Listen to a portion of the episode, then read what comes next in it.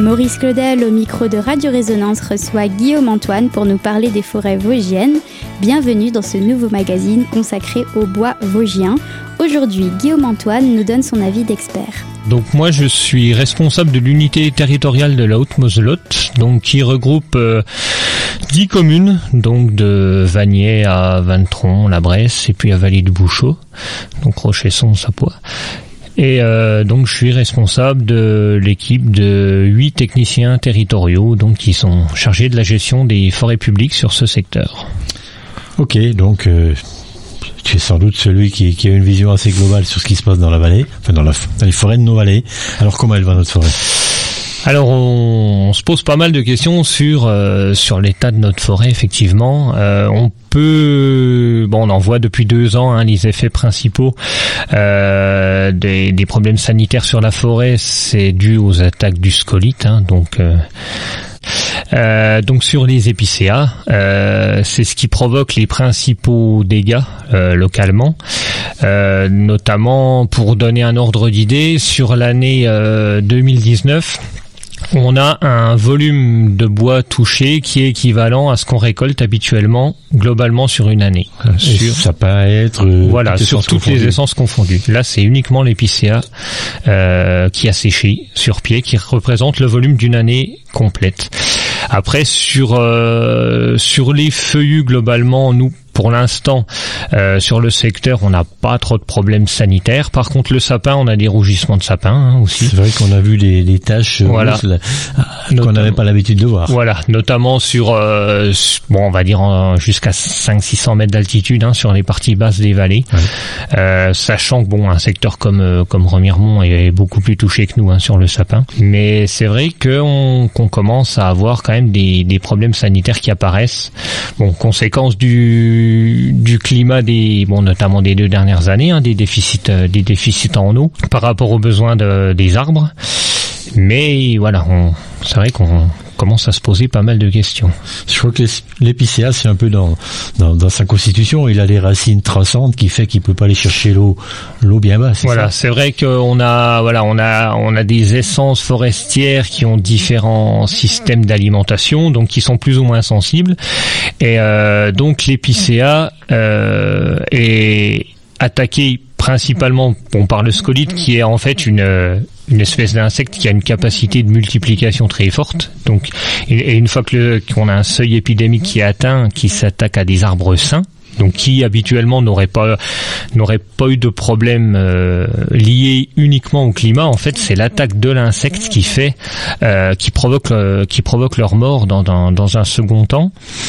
Et euh, c'est c'est en fait une une conséquence du réchauffement climatique plus global, mais qui est due en particulier à un insecte. Par contre, on a des, problèmes sur d'autres essences potentiellement qui peuvent venir, alors bon, à plus ou moins longue échéance, mais qui sont dus directement au, à l'évolution des conditions climatiques et des, et de la, de la ressource en eau en fait, hein, puisque le, le principal facteur qui va jouer, ça va être euh, à la fois le niveau de précipitation donc sur une année, mais aussi la répartition dans l'année, puisque là on a en ce moment, ben voilà, on a eu un hiver qui a été euh, qui a été assez pluvieux, mais euh, bon, ce qui sert à recharger les nappes, euh, les cours d'eau, mais pour la végétation et notamment les arbres, ce qui va surtout jouer, ça va être le printemps, la période où les arbres poussent, en gros, ce qu'on appelle la période de végétation. L'eau, elle, elle, passe souvent. Voilà. Elle ne reste voilà. pas tellement. C'est ça. Et donc, c'est surtout la répartition au cours de l'année qui va jouer. Donc là, par rapport à l'évolution à court terme, ça va être, euh, on va dire que le climat du printemps 2020 va être euh, déterminant. D'accord. Euh, concrètement, comment ça se passe? Qu'est-ce qui change pour nous, pour l'usager euh, lambda de la forêt qui va se promener, qui va aux champignons, qui va, qu'est-ce qui peut changer pour lui? Alors, ce qui peut changer, ça va être euh, donc déjà dans un dans un premier temps, les, par rapport à la sécurité en forêt, donc on a de nombreux arbres secs qui sont debout. Euh, ce qui ne veut pas dire qu'ils vont pas être exploités, mais en fait on a toujours un certain délai entre la vente, euh, la vente des arbres ou leur exploitation et puis leur euh, voilà leur sortie de la forêt, hein, leur puis leur transformation. Donc on a euh, une vigilance particulière euh, qu'on demande notamment aux, aux, usagers et puis et puis en relation nous avec les élus pour ce qui concerne les forêts communales, mmh. euh, par rapport euh, notamment aux autorisations de manifestation euh, sur lesquelles on donne un avis, tout ce qui est manifestation en forêt, on, a, on demande d'avoir une vigilance particulière par rapport aux, secteurs qui sont touchés par les dépérissements, voire quand c'est possible à modifier des itinéraires hein, pour pour éviter tout problème de sécurité. Donc c'est vrai qu'il pourrait y avoir des fermetures temporaires de sentiers ou de, ou de chemins forestiers en attendant que les, que les zones soit sécurisé. Euh, mais de toute façon, de façon générale, hein, que ça soit en forêt privée ou autre, euh, c'est vrai qu'il faut être euh, maintenant vigilant, notamment si on a des du, du temps euh, venteux. Enfin voilà, il faut quand même être particulièrement vigilant par rapport à la, à la pénétration en forêt. C'est valable pour tous les EG de la forêt. Je pense que même les bûcherons doivent prendre un certain nombre de précautions supplémentaires à ce qu'ils prenaient déjà. On voit, on voit pas mal d'accidents. Ouais, c'est vrai que là, ça, peut être une cause supplémentaire. Dans la région, ouais, sur la fin fin 2019, il y a eu plusieurs accidents graves. Mmh. Et donc il y a un rappel qui a été fait à tous les professionnels de la forêt, euh, bien sûr en qui sont déjà sensibilisés au sujet, mais c'est vrai que le contexte est particulièrement. Ouais, je crois que c'est important de le souligner. Fin de notre première partie sur la forêt dans les Vosges avec notre invité Guillaume Antoine au micro de Maurice Claudel de Radio Résonance. Surtout restez avec nous pour la suite qui arrive dans quelques minutes et nous parlerons du ressenti des forestiers quant à la situation. A tout de suite sur notre antenne.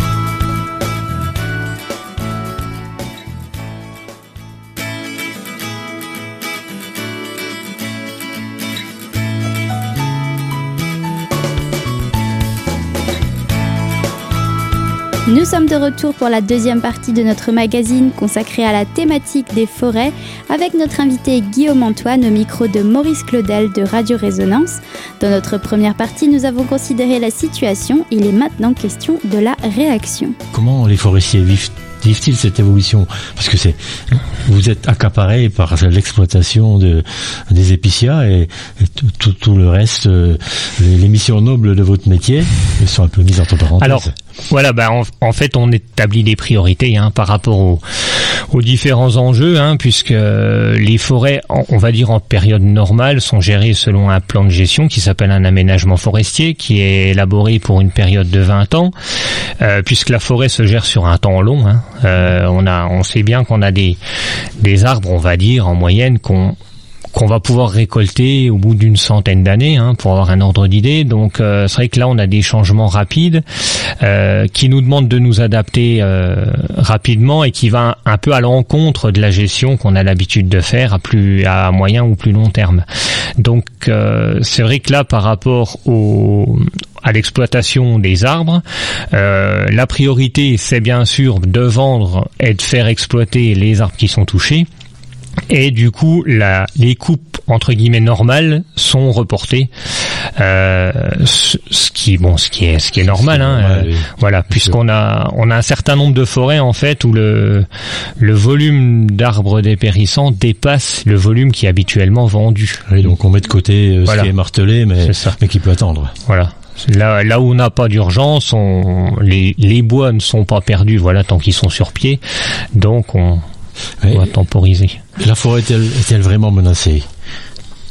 Alors la forêt en elle-même, je dirais non.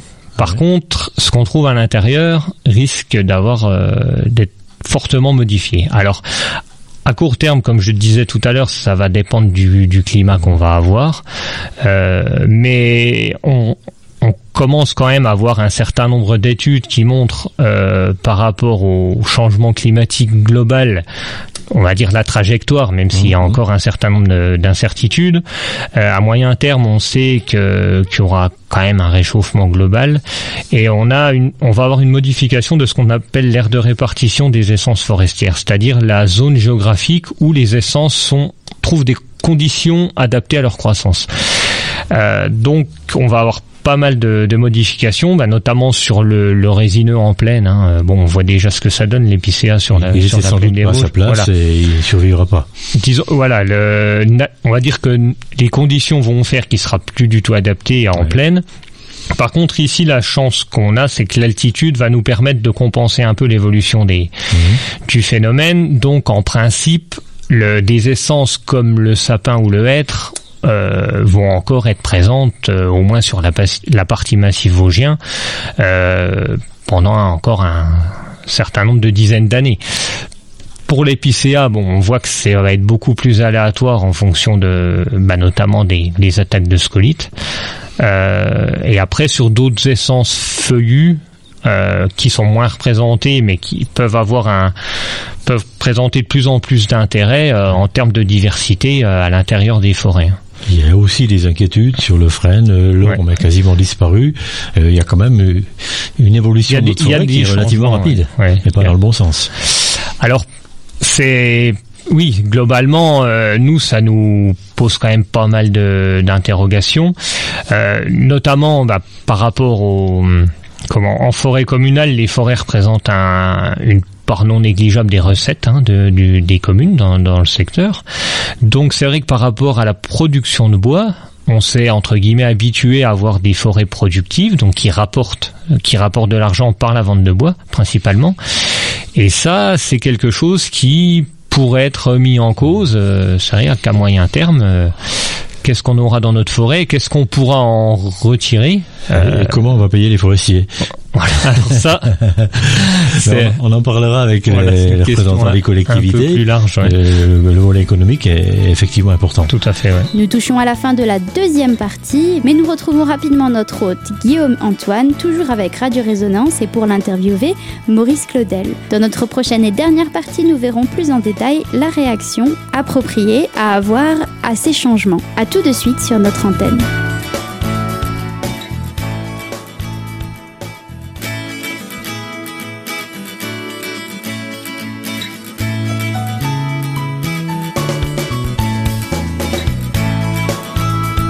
De retour pour notre troisième partie de magazine sur le thème des forêts dans notre région, nous continuons à évoquer les changements dans le traitement du terrain avec Guillaume Antoine, notre invité au micro de Maurice Claudel avec Radio Résonance. Concrètement aussi, aujourd'hui, on, voit les trouées. Des trouées de Chablis, euh, de Bostrich. Qu'est-ce qu'on va faire là-dedans? Est-ce qu'on laisse la nature venir? Est-ce qu'on va planter? Quoi, Que va-t-on y planter? Alors, dans un premier temps, on va dire, euh, on, la première étape, c'est d'observer ce qui vient en fait, puisque on va dire à une trouée euh, d'une surface égale, on a des parcelles où on a déjà des semis qui étaient présents éventuellement, mmh. donc des semis des jeunes arbres, hein, donc on va qu'on va favoriser. On a des parcelles où ça va s'installer naturellement, euh, même si dans un premier temps, ça peut être par exemple des feuillus, du boulot qui va venir. Euh, bon, on peut avoir peut-être des essences qui peuvent venir toutes seules, voilà. Et on a d'autres parcelles euh, là où on avait des grosses surfaces de peuplement d'épicéa, on n'a pas d'autres essences potentielles qui peuvent venir. On aura, on aura peut-être moins facilement de la régénération naturelle.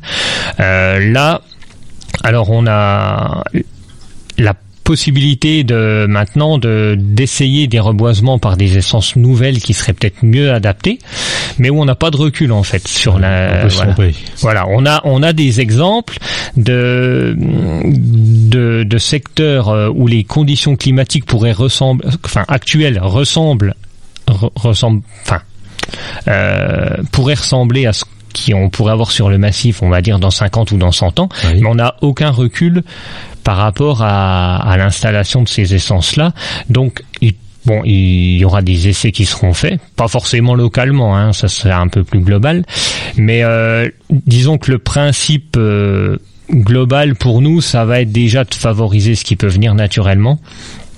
Euh, et puis de la diversité, hein, principalement entre guillemets, pas mettre tous ses œufs dans le même panier.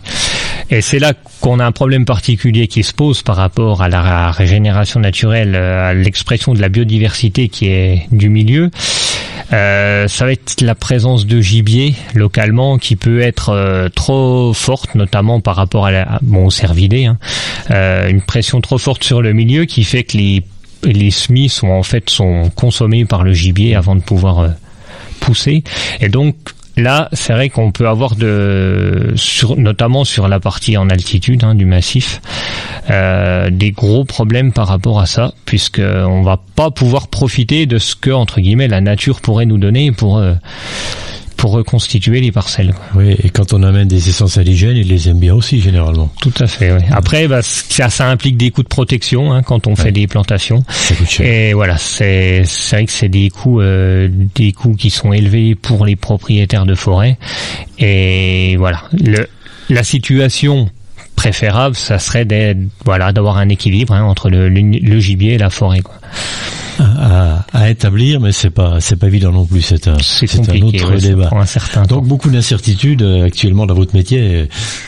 On, on, on, raisonne à long terme avec des arbres qui, qui mettent 100 ans avant d'être récoltés, mais à court terme, on n'a pas encore les solutions pour euh, pour anticiper.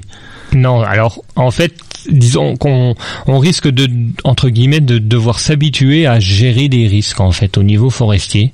De on a bon on a on a toujours une part d'incertitude dans notre métier qui était liée au, au, au, délai, on va dire. Enfin, souvent un forestier, le fruit du travail d'un forestier, ben, il était récolté par les générations suivantes. C'est ça. Oui. Voilà. Mais c'est vrai que là, euh, le l'avenir euh, par rapport à la à la santé de la forêt, surtout, se pose euh, pose quand même pas mal de questions. Bon, en sachant que la forêt n'a à plusieurs rôles. Hein. Je veux dire, si oui. on parlait tout à l'heure du rôle économique de la forêt, on a aussi un rôle au niveau de environnemental, hein, écologique bien sûr, et puis au niveau de l'accueil du public, du paysage, enfin aussi un rôle social. Donc la forêt a, a bien d'autres aspects, et puis aussi, ben, quand on parle de réchauffement climatique, euh, la forêt a aussi un rôle important en termes de voilà gestion du carbone, etc. Donc c'est vrai qu'on a on a besoin de la forêt, Bon, elle a besoin de nous aussi, mais il faut, il faudra savoir, voilà, essayer de prendre le moins de risques possible, on va dire, dans la gestion qu'on va en faire. Tout en restant optimiste, tu disais tout à l'heure, il y aura toujours de la forêt, mais elle ne sera pas forcément au modèle actuel. Voilà, en, en, principe, au moins sur la partie, voilà, la partie du partie massif vosgien, c'est vrai qu'on a d'autres secteurs de plaine. Euh, où il risque d'y avoir des changements encore beaucoup plus marqués. Euh, pour nous, voilà, la forêt, elle sera, ça sera peut-être plus les mêmes essences, ça sera un petit peu plus, voilà, si on arrive à avoir plus de diversité, euh, on arrivera, je pense, à toujours à avoir une, une forêt qui sera intéressante pour nous, même si elle est, elle est plus ou moins transformée, on va dire. Nous touchons à la fin de notre magazine sur cette petite note d'espoir. Je rappelle que ce magazine vous a été proposé par Maurice Claudel au micro de Radio Résonance avec pour invité Guillaume Antoine. À très vite pour un nouveau magazine.